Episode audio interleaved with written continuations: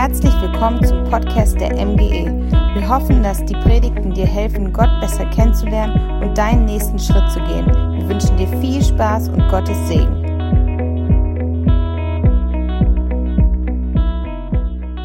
Ja, es ist schön hier zu sein, schön euch zu sehen oder zumindest einen Teil von euch zu sehen. Schön, ja, dass ihr hinter dem Bildschirm sitzt und ja, euch begrüße ich auch ganz, ganz herzlich. Auch ganz, ganz liebe Grüße von meiner Familie. Äh, den Umständen entsprechend konnten sie heute nicht dabei sein. Aber wir hoffen natürlich irgendwann mal als Family zu kommen. Und ähm, ja, zuerst einmal möchte ich auch Danke sagen, dass ich heute hier sein darf, euch sehen darf, ähm, zu euch sprechen kann. Und es ist auch so schön zu sehen, euch über Instagram zu verfolgen und Bilder zu sehen. Äh, Lukas und Marie, ihr macht das echt top. Das ist richtig, richtig schön zu sehen, was sich hier so entwickelt. Und genau, und ihr seid in der Predigtserie Choose, ich treffe gute Entscheidungen. Und um gute Entscheidungen zu treffen, brauche ich äh, zuallererst die Bibel, das Wort Gottes und dann das Gebet. Das, hab, das haben wir die letzten Wochen gehört. Und heute möchte ich darüber sprechen, dass wir gute und weise Ratgeber brauchen, dass wir Menschen brauchen, die äh, ja, uns helfen, gute Entscheidungen zu sprechen. Habt ihr schon mal den Begriff FOMO gehört, also mit F geschrieben, FOMO, Fear of Missing Out äh, bedeutet er und äh, das heißt einfach die Angst, etwas zu verpassen. Die Angst, etwas zu verpassen. Es gibt viele Menschen, die wollen sich nicht entscheiden, weil sie Angst haben, etwas zu verpassen. Etwas zu verpassen ist das Schlimmste, was passieren kann, oder? Also viele junge Leute haben das Problem. Und bei einer Studie der New York Columbia University wurde wurde verglichen, wie das Einkaufsverhalten von Kunden ist, die zwischen sechs Erdbeermarmeladengläsern auswählen können und Kunden, die zwischen 24 Erdbeermarmeladengläsern auswählen können. Ich kann mir nicht vorstellen, wie man 24 verschiedene Erdbeermarmeladen unterscheiden kann, aber jeder macht das ja anders. Nun könnte man meinen, dass diejenigen, die äh, die Auswahl hatten zwischen 24 Erdbeermarmeladen, dass die häufiger Erdbeermarmelade gekauft haben, weil sie ja, ihre individuellen Erdbeermarmeladengeschmäcker ja, erfüllt bekommen haben. Aber dem war nicht so. Die Leute, die nur eine Auswahl von sechs Erdbeermarmeladen hatten, die haben häufiger Erdbeermarmelade gekauft, einfach weil sie nicht so viele Optionen hatten. Und ja, Entscheidungen werden oft von uns vorhergeschoben oder weggeschoben oder gar nicht getroffen, weil weil es bestimmte Gründe gibt. Und ich möchte euch drei Gründe nennen, warum wir oder warum es uns so schwer fällt, manchmal Entscheidungen zu treffen. Drei wesentliche Gründe. Zum einen, es gibt zu viele Optionen. Wir leben in einer Zeit, wo es immer mehr Optionen gibt, immer mehr Möglichkeiten. Und weil wir so viele Optionen haben, wollen wir die beste für uns wählen. Wir haben ja Angst, dass wir was Falsches machen könnten das beste Angebot, das tollste Schnäppchen, den besten Urlaub, den besten Job und so weiter und so fort. Und das führt zu Stress. Und dieser Stress lähmt uns und verdrängt die Entscheidungen, die wir treffen haben, zu treffen haben. Die Generation meiner Eltern und meiner Großeltern, die hat es wesentlich einfacher. Sie lebten in einem Dorf oder in einer Stadt. Sie wussten, wo man einkaufen geht. Sie wussten, zu welchem Friseur man geht. Sie wussten, wo sie den Rest ihres Lebens bis zur Rente arbeiten werden. Sie wussten, wo man zur Uni geht, zur Schule und so weiter, wie man jemanden kennenlernt. Es war etwas übersichtlicher. Heutzutage werden wir durch Internet und durch Social Media vor allen Dingen bombardiert und uns steht die Welt irgendwie offen. Denn dann schauen wir uns Profile an von irgendwelchen anderen Menschen und schauen uns an, wie wir das Leben noch besser machen können, unser Leben. Und dann haben wir noch mehr Optionen. Oder wir werden mit Werbung bombardiert, wir werden mit Nachrichten bombardiert und das führt zu einer Schockstarre. Das merken wir gerade jetzt in dieser Pandemiezeit, dass Leute zu viele Informationen lesen und dass, ja, dass wir alles mitkriegen, was global passiert. Und das kann unser menschliches Herz nicht aushalten. Das ist zu viel für unsere Seele, zu viel für uns, wenn wir zu viele Infos haben. Steve Jobs, der ehemalige CEO von Apple, der schon, äh, ich glaube, zehn Jahre jetzt mittlerweile verstorben ist, der trug immer das gleiche Outfit. Der trug Blue Jeans, einen schwarzen Rollkragenpullover und Sneakers. Das war's. Jeden Tag dasselbe und davon hat er ja, davon hat er 20 Varianten in seinem Schrank. Und er begründete seine drastische Reduzierung damit, dass er jeden Tag so viele Entscheidungen treffen muss und damit spart er sich eine. indem er immer dasselbe anzieht. Also sehr schlau. Ne? Das Leben simpel zu gestalten ist gar nicht so einfach. Man muss es bewusst wollen und verfolgen. Also wir haben zu viele Optionen. Das zweite ist eine allgemeine Verunsicherung. Na, Unternehmen brechen zusammen, Parteien sind im Wandel, Städte, Städte verändern sich, Berufe verändern sich, das Leben miteinander verändert sich. Ne, das haben wir jetzt 2020 und auch dieses Jahr merken wir das im extremen Maße, dass sich irgendwie alles verändert. Denn man arbeitet jetzt von zu Hause und das wird sogar gefordert. Das ist einerseits gut, aber auf der anderen Seite ja, verunsichert das. Was kommt auf, in Zukunft auf uns zu? Kinder werden verunsichert, wenn Eltern sich scheiden lassen, wenn Eltern sich trennen, wenn sie wechselnde Partner haben. Was gibt uns Sicherheit? Und es fällt uns zunehmend schwerer, Entscheidungen zu treffen. Das dritte ist, der dritte Punkt ist, äh, unrealistische Erwartungen. Ne, auch Generationen vorher, auch meine Eltern, Großeltern, Urgroßeltern, da hat man nicht so sehr über seinen Traumjob nachgedacht. Was ist mein Traumjob? Oder irgendwelche groß, großen Träume gehabt, wo man eigentlich hin will. Man hat eher zu gering von sich gedacht, zu wenig erwartet vom Leben. Heute will gefühlt jeder dritte YouTube-Star werden, Influencer, Blogger und all das, was es gibt, oder irgendein Coach für irgendeinen Bereich. Also jeder bastelt irgendwie an seinem individuellen Traum und will ganz nach oben. Und das ist ein bisschen zu viel des Guten. Ich habe mal einen starken Satz gelesen, der heißt, wenn du dir alle Türen offen halten willst, und das wollen viele Menschen, dann verbringst du dein Leben auf dem Flur. Wenn du dir alle Türen offen halten willst, dann verbringst du dein Leben im Flur. Und viele Menschen leben im Flur. Sie betreten keinen Raum. Sie gehören irgendwie nicht dazu. Sie gestalten ihr Leben nicht. Und wenn wir nie unseren Lebensraum betreten, werden wir niemals anfangen zu leben. Oder das Potenzial zu leben, was Gott in uns hineingelegt hat. Also wir müssen uns entscheiden, in welche Tür wir gehen wollen. Wir müssen anfangen zu leben, zu gestalten. Dafür hat Gott uns ein Mandat gegeben. So hat er uns gemacht. Dazu hat er uns berufen. Und ich möchte dich ermutigen, hör auf ständig zu fragen, ob es eine bessere Option gibt, sondern fang an, das zu, das zu tun, was Gott dir in die Hände gelegt hat. Also viele Probleme in unserem Leben entstehen nicht durch Fehlhandlungen, sondern durch fehlende Handlungen also indem wir nichts entscheiden, indem wir nichts tun. Also wenn wir uns nicht entscheiden, werden die Entscheidungen irgendwo anders getroffen. Entweder die Umstände treffen die Entscheidung oder andere Menschen oder wer, sonst wer trifft deine Entscheidung. Aber du bist nicht mehr Herr der Lage, du hast es nicht mehr in der Hand. Wie trifft man aber gute Entscheidungen? Was sagt Gott dazu? Und darum soll es auch heute gehen. Marie, sie hat ähm, eben schon das Buch vorgestellt. Das ist ein großartiges Buch. Ich habe mir das auch bestellt und gelesen. Und die Seiten 146 bis 163 vertiefen so das Thema. Also liest es unbedingt nochmal zu Hause durch. Gott hat uns als Beziehungswesen geschaffen, uns Menschen. Ne, wir sind nicht dazu bestimmt, unser eigenes Ding durchzuziehen, eigene oder Entscheidungen alleine festzumachen, und gerade wir als Christen, wir leben unser Christsein nicht allein, sondern Gott, sondern Gott hat uns mit vielen Menschen, mit vielen anderen Menschen verbunden und zusammengestellt. Er nennt das seine Kirche, seine Gemeinde, seine Braut. Und das ist ein ungeheurer Wert, den wir als Christen haben. Ja, und den wir auch schätzen sollten, dass wir nicht alleine unterwegs sind. Und wenn wir eine wichtige Entscheidung zu treffen haben, ja, dann fragen wir natürlich zuerst Gott, wir lesen sein Wort, wir, wir beten, sind im Gespräch mit ihm, aber dann fragen wir auch andere Menschen.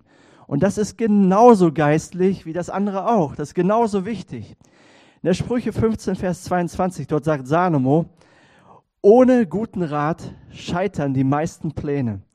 Viele Ratgeber aber garantieren den Erfolg. Also ohne guten Rat scheitern die meisten Pläne. Viele Ratgeber aber garantieren den Erfolg. Ich will mal hinzufügen, viele gute Ratgeber garantieren den Erfolg. Je größer die mögliche Tragweite einer bevorstehenden Entscheidung, umso mehr brauchen wir kompetenten Rat, guten Rat. Welche Menschen dürfen dir Rat geben in deinem Leben? Wer darf in dein Leben hineinsprechen? Wie findet man die richtigen Ratgeber? Und was macht einen guten menschlichen Ratgeber aus? Und das möchte ich euch jetzt mitgeben, drei kurze Punkte. Das erste ist, gute Ratgeber legst du persönlich fest. Gute Ratgeber legst du fest. Du darfst und du sollst Ratgeber festlegen und auswählen. Nicht jeder Hans und Franz darf in dein Leben sprechen. Nicht jeder darf das tun. Diese Freiheit hat uns Gott gegeben. So hat er uns gemacht. Der Psalmist sagt, wir sind mit Würde und mit Ehre gekrönt. Wir dürfen auswählen, wer in unser Leben sprechen darf. Ich persönlich habe für die wichtigsten Lebensbereiche Ratgeber definiert. Für meine Ehe, für meine Kindererziehung, für meine Finanzen, ja, für, für meinen Beruf, für das, was ich tue, für meine Begabung und so. Wenn ich Rat brauche, weiß ich, wen ich ansprechen werde, wohin ich gehe. Und die Meinung dieser Ratgeber, die ich auserwählt habe, die nehme ich sehr ernst und die haben ein großes Gewicht in meinem Leben. Also du suchst dir Ratgeber aus. So, wenn du, wenn du verheiratet bist, einen Partner hast, dann hast du einen weiteren Ratgeber, den du dir vorher ausgesucht hast. Und das ist deine Frau, das ist dein Ehemann. Und dieser und dein Ehepartner ist der wichtigste Ratgeber in deinem Leben. Zuallererst. Gott hat Mann und Frau als eine Einheit gemacht sie sind ein Team, sie haben ein Konto oder ein Budget, ich halte nichts von getrennten Konten, sie haben eine gemeinsame Sexualität, sie haben gleiche Werte, sie ziehen an einem Strang und sie treffen auch zusammen Entscheidungen. Diese Einheit gilt auch für Entscheidungen. Meine Frau und ich, Christine und ich, wir sind nicht immer einer Meinung. Wir haben unterschiedliche Herangehensweisen in Entscheidungsfindungen, aber wir haben beschlossen, wir treffen Entscheidungen zusammen und nicht alleine. Und wir sind auch entscheidungsfreudig. Wir haben kein Problem mit FOMO, mit, also mit äh, Fear of Missing Out. Doch wir wissen, egal was wir entscheiden, wir, uns ist es wichtig, dass wir beide an einem Strang ziehen.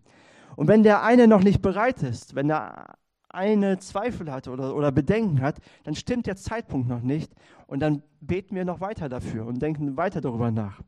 Aber wenn wir etwas entscheiden, dann ziehen, ziehen wir das zusammen durch. Denn wir besprechen die Konsequenzen, die Tragweite und dann tragen wir das zusammen, egal was kommt, ohne den anderen zu beschuldigen. Wegen dir haben wir diese Entscheidung getroffen. Nee, nee, nee, wir haben die zusammen getroffen und wir halten jetzt auch zusammen. Und wer sich entschieden hat, zu heiraten oder eine Familie zu gründen, der hat sich auch entschieden, gemeinsame Entscheidungen zu treffen. Und je älter die Kinder werden, umso mehr muss man sie in Entscheidungsprozesse mit einbeziehen. Wenn sie kleiner sind, weniger, wenn sie älter werden, musst du sie fragen. Kannst du nicht einfach über ihren Kopf hinweg entscheiden. Also wer sich dazu entschieden hat, hat sich auch dafür entschieden, dass man gemeinsam Entscheidungen trifft. Weitere wichtige Ratgeber, neben den Ratgebern, die du aussuchst und neben deinem Ehepartner, sind deine geistlichen Leiter als Christ. Jesus, er baut seine Kirche. Er baut sie, er hat sie gegründet und dafür setzt er auch Leiterschaft ein. Nicht, dass Leiter höher sind oder, oder besser sind oder eine höhere Rangordnung haben. Wir sind auf Augenhöhe, aber trotzdem setzt Gott Leiter ein, damit sie die Kirche führen und richtig führen. Und wer sich für Jesus entschieden hat, hat sich auch für seine Gemeinde entschieden. Man kann das nicht trennen. Man kann nicht sagen, ich liebe Jesus, aber seine Kirche liebe ich nicht und die Leiter liebe ich sowieso nicht, sondern ich folge allein Jesus. Nee, wer Jesus nachfolgt, der hat sich auch für seine Kirche entschieden. Und somit hast du auch geistliche Leiter. natürlich müssen die Leiter im Sinne der Bibel Leiterschaft ausüben. Aber woran erkennst du jemanden, der Leiterschaft biblisch ausführt? Jesus sagt, wer von euch der Höchste sein will oder der Größte sein will, sei euer aller Diener. Leiter, die, die äh, in der Kirche leiten, sollen Diener sein. Sie dienen den Menschen. Äh, man erkennt sie nicht zuallererst an ihren Fähigkeiten, sondern an ihrem Charakter. Ein Leiter liebt Jesus, er liebt das Gebet, er liebt die Nähe Gottes, er manipuliert Menschen nicht zu seinen eigenen Zwecken, sondern er fördert Menschen, er bereitet Menschen eine Bühne, er fordert Menschen heraus, er wertschätzt Menschen. Leiter sind nie perfekt, sowas gibt es nicht in keiner, in keiner Gemeinde dieser Welt, aber sie haben ein großes Herz für Jesus, ein großes Herz für Menschen, ein großes Herz für seine Gemeinde. Ein guter Leiter ist auch lernbereit, er entwickelt sich weiter, er, er nimmt gerne Feedback an, er lernt es auf Gott zu hören. Also es gibt Ratgeber, die du dir aussuchst, dann gibt es deinen Ehepartner, aber auch als Christ geistliche Leiter in deinem Leben. Wie wählst du gute Ratgeber aus? Und dann möchte ich weitermachen. Und Punkt 2 heißt, gute Ratgeber sind Vorbilder. Also alle menschlichen Ratgeber, die du hast in deinem Leben, sollten Vorbilder, Vorbilder sein. Sie sollten Jesus leben in erster Linie. Denn wir wollen ja, gerade als Christen, wir wollen ja ein Leben führen, das Gott ehrt. Wir wollen von Gott hören, wir wollen das tun, was er sagt, wir wollen, dass sein Wille unser Wunsch ist, wir wollen seine Führung erleben. Und Ratgeber, die Jesus leben, lieben, helfen dir dabei, Gottes Stimme besser zu hören. Ne, menschliche Ratgeber sollten Menschen des Gebets sein.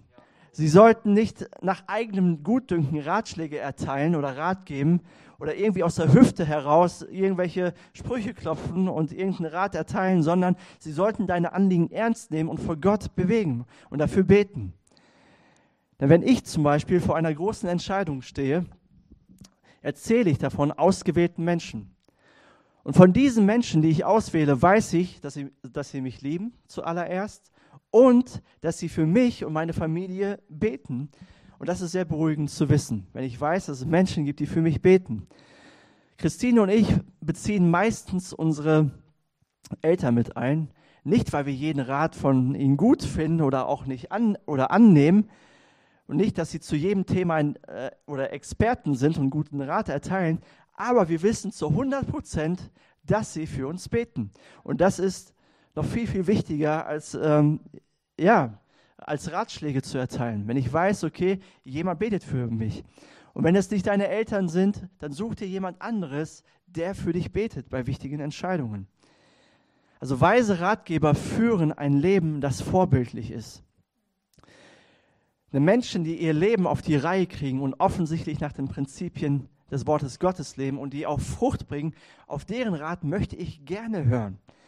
Ne, ich höre, hole mir Rat von Menschen, die ein Leben verkörpern, das ich selber leben will, das mich inspiriert, das ich gut finde, wo ich auch gerne hin möchte. Am Anfang des Jahres hatten wir 21 Tage des Gebets und des Fastens. Wir nennen das auch Pray First. Und von Montag bis Samstag haben wir gebetet, aber von Montag bis Freitag haben wir immer von 6 Uhr morgens bis 7 Uhr uns als Gemeinde getroffen und gebetet. Das ist einfach eine großartige Zeit. Und ich habe so zwei bis drei Familien vor Augen, die fast jeden Morgen mit ihren Kindern gekommen sind, um zusammen als Familie zu beten. Und die Kinder haben das tatsächlich freiwillig getan. Ne, die saßen ja schon um 5 Uhr oder 5.30 Uhr im Bett und haben darauf gewartet, dass es zu Pray First geht, zum Gebet. Und das waren Kinder von 6 bis 15 Jahren. Und das hat einfach mein Herz bewegt, um zu sehen, wie sie als Family beten. Wir haben eine Familie, die haben vier süße Tö Töchter, auch glaube von sechs bis 13. Und jeden Tag durfte eine Tochter mitkommen. Und dann haben sie zusammen gebetet. Und ich habe mir gedacht, okay, wenn, also ich weiß, wen ich fragen werde, wenn es darum geht, Kinder geistlich zu erziehen. Wenn es darum geht, wie, wie kriege ich das hin, dass meine Kinder Beter werden oder dass meine Kinder die Gemeinde lieben und das Gebet lieben und Jesus lieben. Ich werde die fragen. In Peine waren das immer Bläses und Müllers, unsere Vorbilder. Manni, ich weiß gar nicht, ob du das weißt, aber du hast einmal einen Satz gesagt oder öfter auch gesagt, der mich echt prägt bis heute und den ich versuche umzusetzen. Du hast einmal gesagt, ich möchte nicht nur ein guter Opa sein, sondern auch ein guter Vater. Und das habe ich in deinem Leben gesehen und dieser Satz prägt mich. Also dieser, dieser Ratschlag, den will ich beherzigen und das ist echt gut. Du brauchst gute Ratgeber, die dich inspirieren. Und die sind gar nicht so weit weg. Die sind in deiner Nähe. Die sind da, wo du bist. Also such dir Rat, such dir Menschen, die dich inspirieren. Das heißt nicht, dass sie immer richtig beraten oder immer die Weisheit haben für dich und für deine Situation. Aber wenn sie mal falsch liegen, wenn sie mal nicht weiter wissen, haben sie den Mut oder die Demut auch Fehler zuzugeben oder zu sagen, hey, ich weiß es nicht, aber ich bete für dich. Ich denke an dich. Also, Du brauchst, du darfst dir deine Ratgeber selber aussuchen und Rat, gute Ratgeber führen ein vorbildliches Leben. Und das dritte ist, gute Ratgeber sind ehrlich. In Sprüche 27, Vers 9 sagt Salomo, der ehrliche Rat eines Freundes ist so angenehm wie Öl oder Weihrauch. Der ehrliche Rat eines Freundes ist so angenehm wie Öl oder Weihrauch. Schlechte Ratgeber sind Menschen, die immer Ja sagen zu allem, was du sagst, die immer ihren Kopf nicken, Das ist vielleicht erstmal angenehm, aber langfristig gesehen wird dir das nicht weiterhelfen. Das wird nicht zum Erfolg führen. Warum sagen sie denn ja? Vielleicht haben sie Angst, dich zu konfrontieren. Sie haben Angst, wie du reagieren wirst. Schlechte Ratgeber sind auch Menschen, die nicht zu deinem Problem passen. Ein Atheist wird dir niemals helfen bei Glaubensfragen und Zweifeln, weil er nicht an Gott glaubt, weil er die Bibel nicht ernst nimmt. Oder dein, dein Single-Freund kann dir keinen Ratschlag erteilen, wie man einen, den richtigen Partner findet, wenn er frustriert ist. Oder deine Mutter, die immer sagt, hey, du musst sicher sein, das muss, du musst vorsichtig sein, pass auf, die Welt ist gefährlich, wird dir wahrscheinlich keine guten Ratschläge geben, wenn es darum geht, ja, ob du deinen Job wechseln sollst oder nicht. Also du brauchst Ratgeber, die Ahnung haben und die dann ehrlich sind mit dir. Wir alle, wir haben blinde Flecken in unserem Leben, wir haben Schattenseiten, wir sehen Dinge nicht. Und wir alle haben auch den Hang danach, falsche Entscheidungen zu treffen. Wir, also uns, allen kann, uns alle kann das treffen. Aber weil Gott dich lieb hat, weil Gott mich lieb hat, stellt er Menschen in dein Leben, die dir auch mal die Wahrheit sagen. Gibt es Menschen in deinem Leben, die dir nicht nur Honig um den Bart schmieren, die dir nicht nur nach dem Mund reden, sondern die dir ehrlich sagen können, wenn etwas nicht stimmt? Ich bin froh, wenn ich was zwischen den Zähnen habe, dass es Menschen gibt, die mutig genug sind, um mir das zu sagen. Oder wenn ich ein Popel an der Nase hängen habe oder mein Hosenstall offen ist, dann bin ich froh, wenn es Menschen gibt, die das sagen. Auch wenn das unangenehm ist im ersten Moment. Sagt man nicht so gerne, ne? Aber gibt es Ratgeber in deinem Menschen? Oder dürfen deine ausgewählten Ratgeber dir sagen, dass sie sich Sorgen machen um deinen geistlichen Zustand? Dürfen sie sagen, dass du deine Family vielleicht anders führen solltest, deine Kids an, mit deinen Kids anders umgehen solltest? Dürfen deine Ratgeber dir sagen, wenn du Charakterschwächen hast, offensichtliche? Ja, das tut weh, aber das ist total wichtig, damit du zu einer Persönlichkeit wirst und auch als Christ wächst.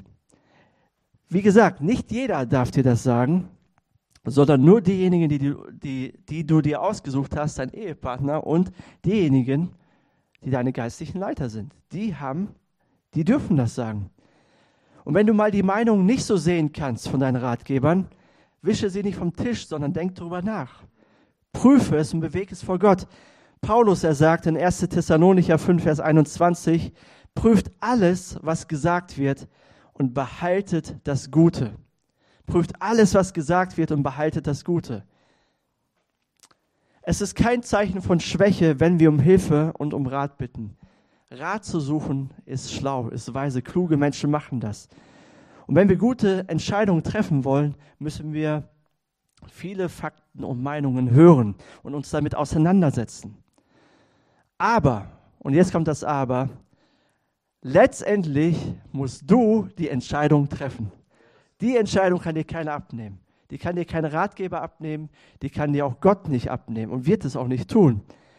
Denn wir können all die Dinge tun und wir wissen, was wichtig ist, aber wir scheuen uns trotzdem irgendwie eine Entscheidung zu treffen, weil wir Angst haben vor den Konsequenzen.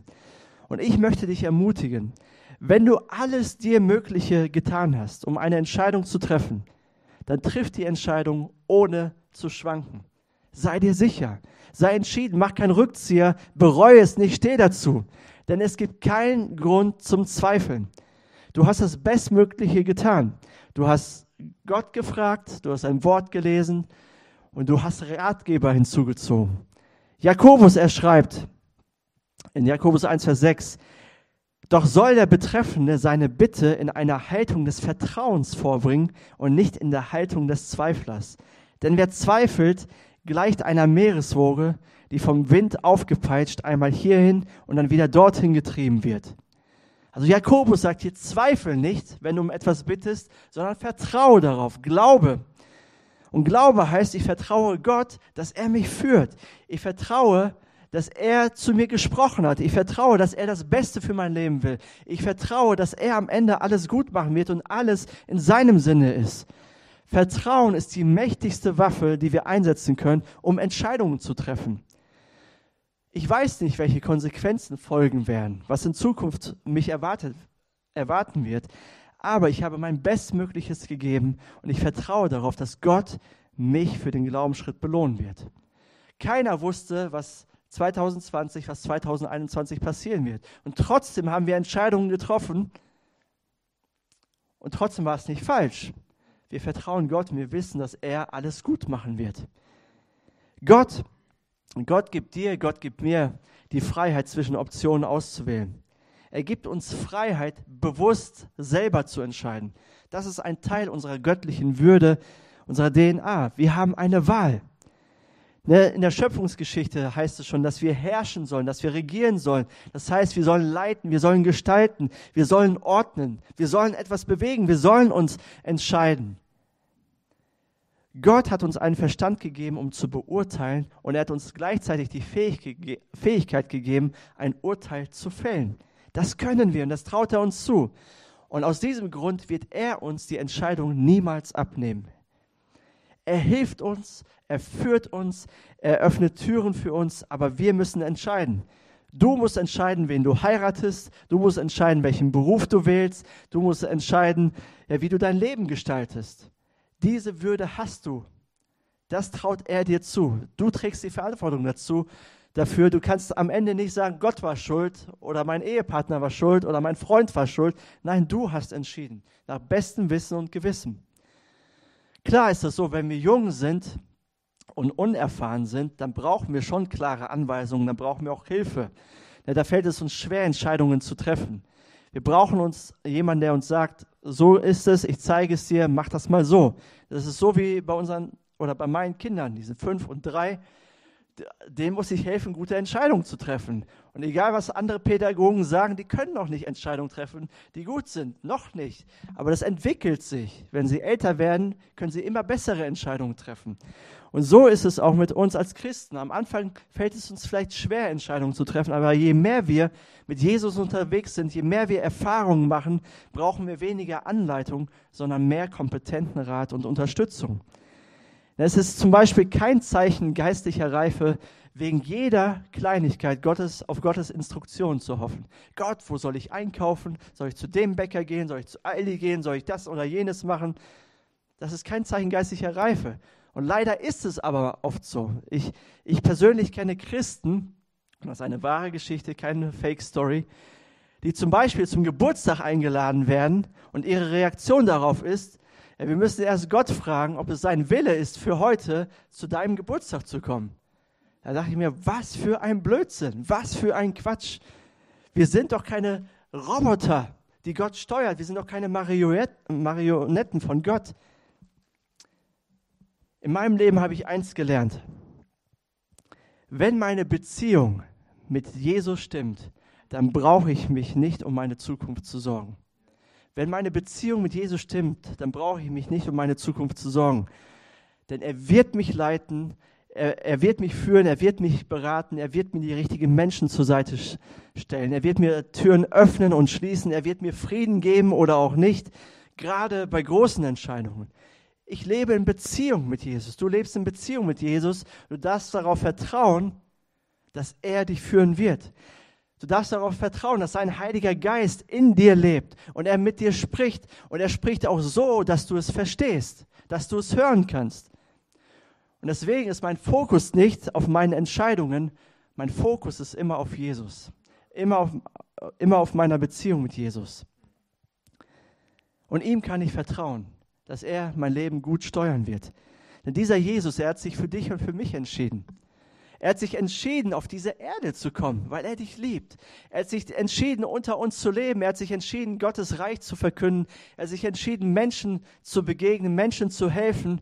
Und er hat sich entschieden, für deine und für meine Schuld zu sterben am Kreuz. Warum? Weil er dich liebt.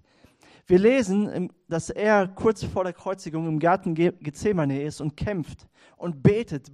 Er schwitzt Blut.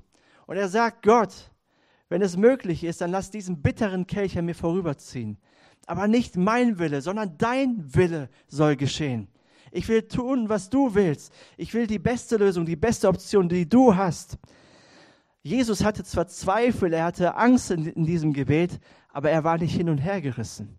Er sagte Gott, er sagt nicht, Gott, gibt es vielleicht eine bessere Option, um diese Welt zu retten, um die Menschen zu retten, um die Menschen zurück zu dir zu holen. Nein, ich will die beste Option. wenn die beste Option ist, am Kreuz zu sterben, werde ich ans Kreuz gehen. Und weil Jesus so entscheidungsfreudig ist, weil er sich für dich und für mich entschieden hat, will ich ihm vertrauen. Will ich ihm mein Leben geben. Will ich sagen, Jesus, ich möchte mein Leben mit dir gestalten. Ja, ich, ich habe die Demut zu beten, ich habe die Demut, die, dein Wort zu lesen, ich habe auch die Demut, andere Menschen zu fragen. Warum? Weil du das Beste für mich willst, weil du alles für mich hingegeben hast. Was kannst du tun? Was kannst du, ja, was kannst du umsetzen? Ihr, ihr seid gerade, glaube ich, mittendrin in eurer Kleingruppensaison ne, oder in der Anmeldephase. Ja, das Beste, was du tun kannst, ist, dich bei so einer Kleingruppe anzumelden. Wenn du das, meine Predigt, umsetzen möchtest. Bei einer Kleingruppe bist du mit Menschen unterwegs, ja, die dich eigentlich oder die dich generell lieb haben, die für dich sind und mit denen du beten kannst, mit denen du deine Sorgen teilen kannst. Ja, auch wenn du vor großen Entscheidungen stehst, kannst du das mit ihnen teilen und dafür beten und kannst dir Rat holen. Also eine Kleingruppe ist eine super Gelegenheit. Oder ihr macht jetzt auch sowas wie Zweierschaften, das machen wir auch, weil das ja die einzige legale Option ist, Beziehungen zu leben, oder? Das dürfen wir noch, ohne dass wir verhaftet werden oder so oder Strafen zahlen. Aber nutzt das, das ist eine richtig coole Sache. Ich bin Gott dankbar, dass, dass wir darauf oder dass wir darauf stoßen und Zweierschaften nehmen, weil das geht noch mehr in die Tiefe. Du kannst dich mit jemandem treffen, du kannst ja mit, mit, mit diesemjenigen oder derjenigen dein Herz teilen und ihr könnt miteinander beten, ihr könnt füreinander da sein. Ob ihr das online macht oder ob ihr das live und in Farbe macht, das, das spielt nicht so die große Rolle. Hauptsache, du bist mit jemandem unterwegs. So hat sich Gott, hat sich Jesus Kirche gedacht. Wir sind zusammen unterwegs. Keiner ist perfekt. Keiner trifft zu aller Zeit die besten Entscheidungen. Aber zusammen wird etwas Gutes dabei rauskommen. Oder? Amen. Ja, lasst uns zusammen beten. Ja, danke, Jesus, dass du uns wirklich lieb hast, dass du jedem Einzelnen lieb hast, dass du uns nicht alleine lässt. Ja, und ich danke dir, dass du dich für uns entschieden hast. Dass du dein Leben hingegeben hast für jeden Einzelnen. Herr, danke, dass du ja deine Kirche baust und dass du gesagt hast, die Pforten der Hölle werden deine Kirche nicht überwinden. Egal was kommt, egal welche Krisen, egal welche Pandemien, egal wie es aussieht, wie schwierig es wird, du baust deine Gemeinde. Und du baust sie mit uns Menschen. Danke, dass wir nicht alleine unterwegs sein müssen, Herr, sondern ja, dass wir unser Leben gemeinsam gestalten können. Und vielleicht bist du hier und du stehst vor einer großen Entscheidung oder hast du ein bisschen Sorgen und Zukunftsängste. Und Jesus spricht dir zu, ich bin bei dir. Ich werde dir helfen. Vertraue mir. Ich habe einen guten Plan mit deinem Leben. Ich möchte, dass dein Leben gelingt. Ich möchte es mehr, als du es möchtest. Bleib nicht alleine mit deinen Sorgen, bleib nicht alleine mit, mit deinen Fragen, sondern hol dir Ratgeber, such dir Rat ja, vielleicht sind das deine geistlichen Leiter. Vielleicht ja, sind es Menschen, die Jesus wirklich lieb haben, die du aufsuchen musst. Aber ich werde dir helfen, ich werde dich führen. Und ich möchte dich einladen, jetzt da, wo du bist, vom Bildschirm oder an deinem Platz. Was, was hat Gott heute zu dir gesprochen? Was ist als nächstes dran für dich? Und mach das fest mit ihm. Sag, okay, ich will diesen Schritt gehen ich möchte mir Ratgeber holen. Ich möchte nicht mehr stur sein, nicht mehr alleine unterwegs sein, sondern ich möchte Menschen ja, die Berechtigung geben, in mein Leben zu sprechen. Aber vielleicht hast du eine falsche Entscheidung getroffen in deiner Vergangenheit und du bereust es zutiefst. Und Jesus sagt dir, ich habe dir vergeben. Ich habe am Kreuz alle, für alle Schuld, für jeden Fehler habe ich bezahlt. Du darfst versöhnt sein mit deiner Vergangenheit. Lass deine Vergangenheit los und schau nach vorne. Und ich werde auch auf krummen Linien gerade schreiben und ich werde auch aus deiner Vergangenheit, vielleicht aus Fehlentscheidungen, etwas Gutes machen. Komm zum Kreuz und versöhn dich damit. Danke, Jesus, dass du für uns bist, dass du uns lieb hast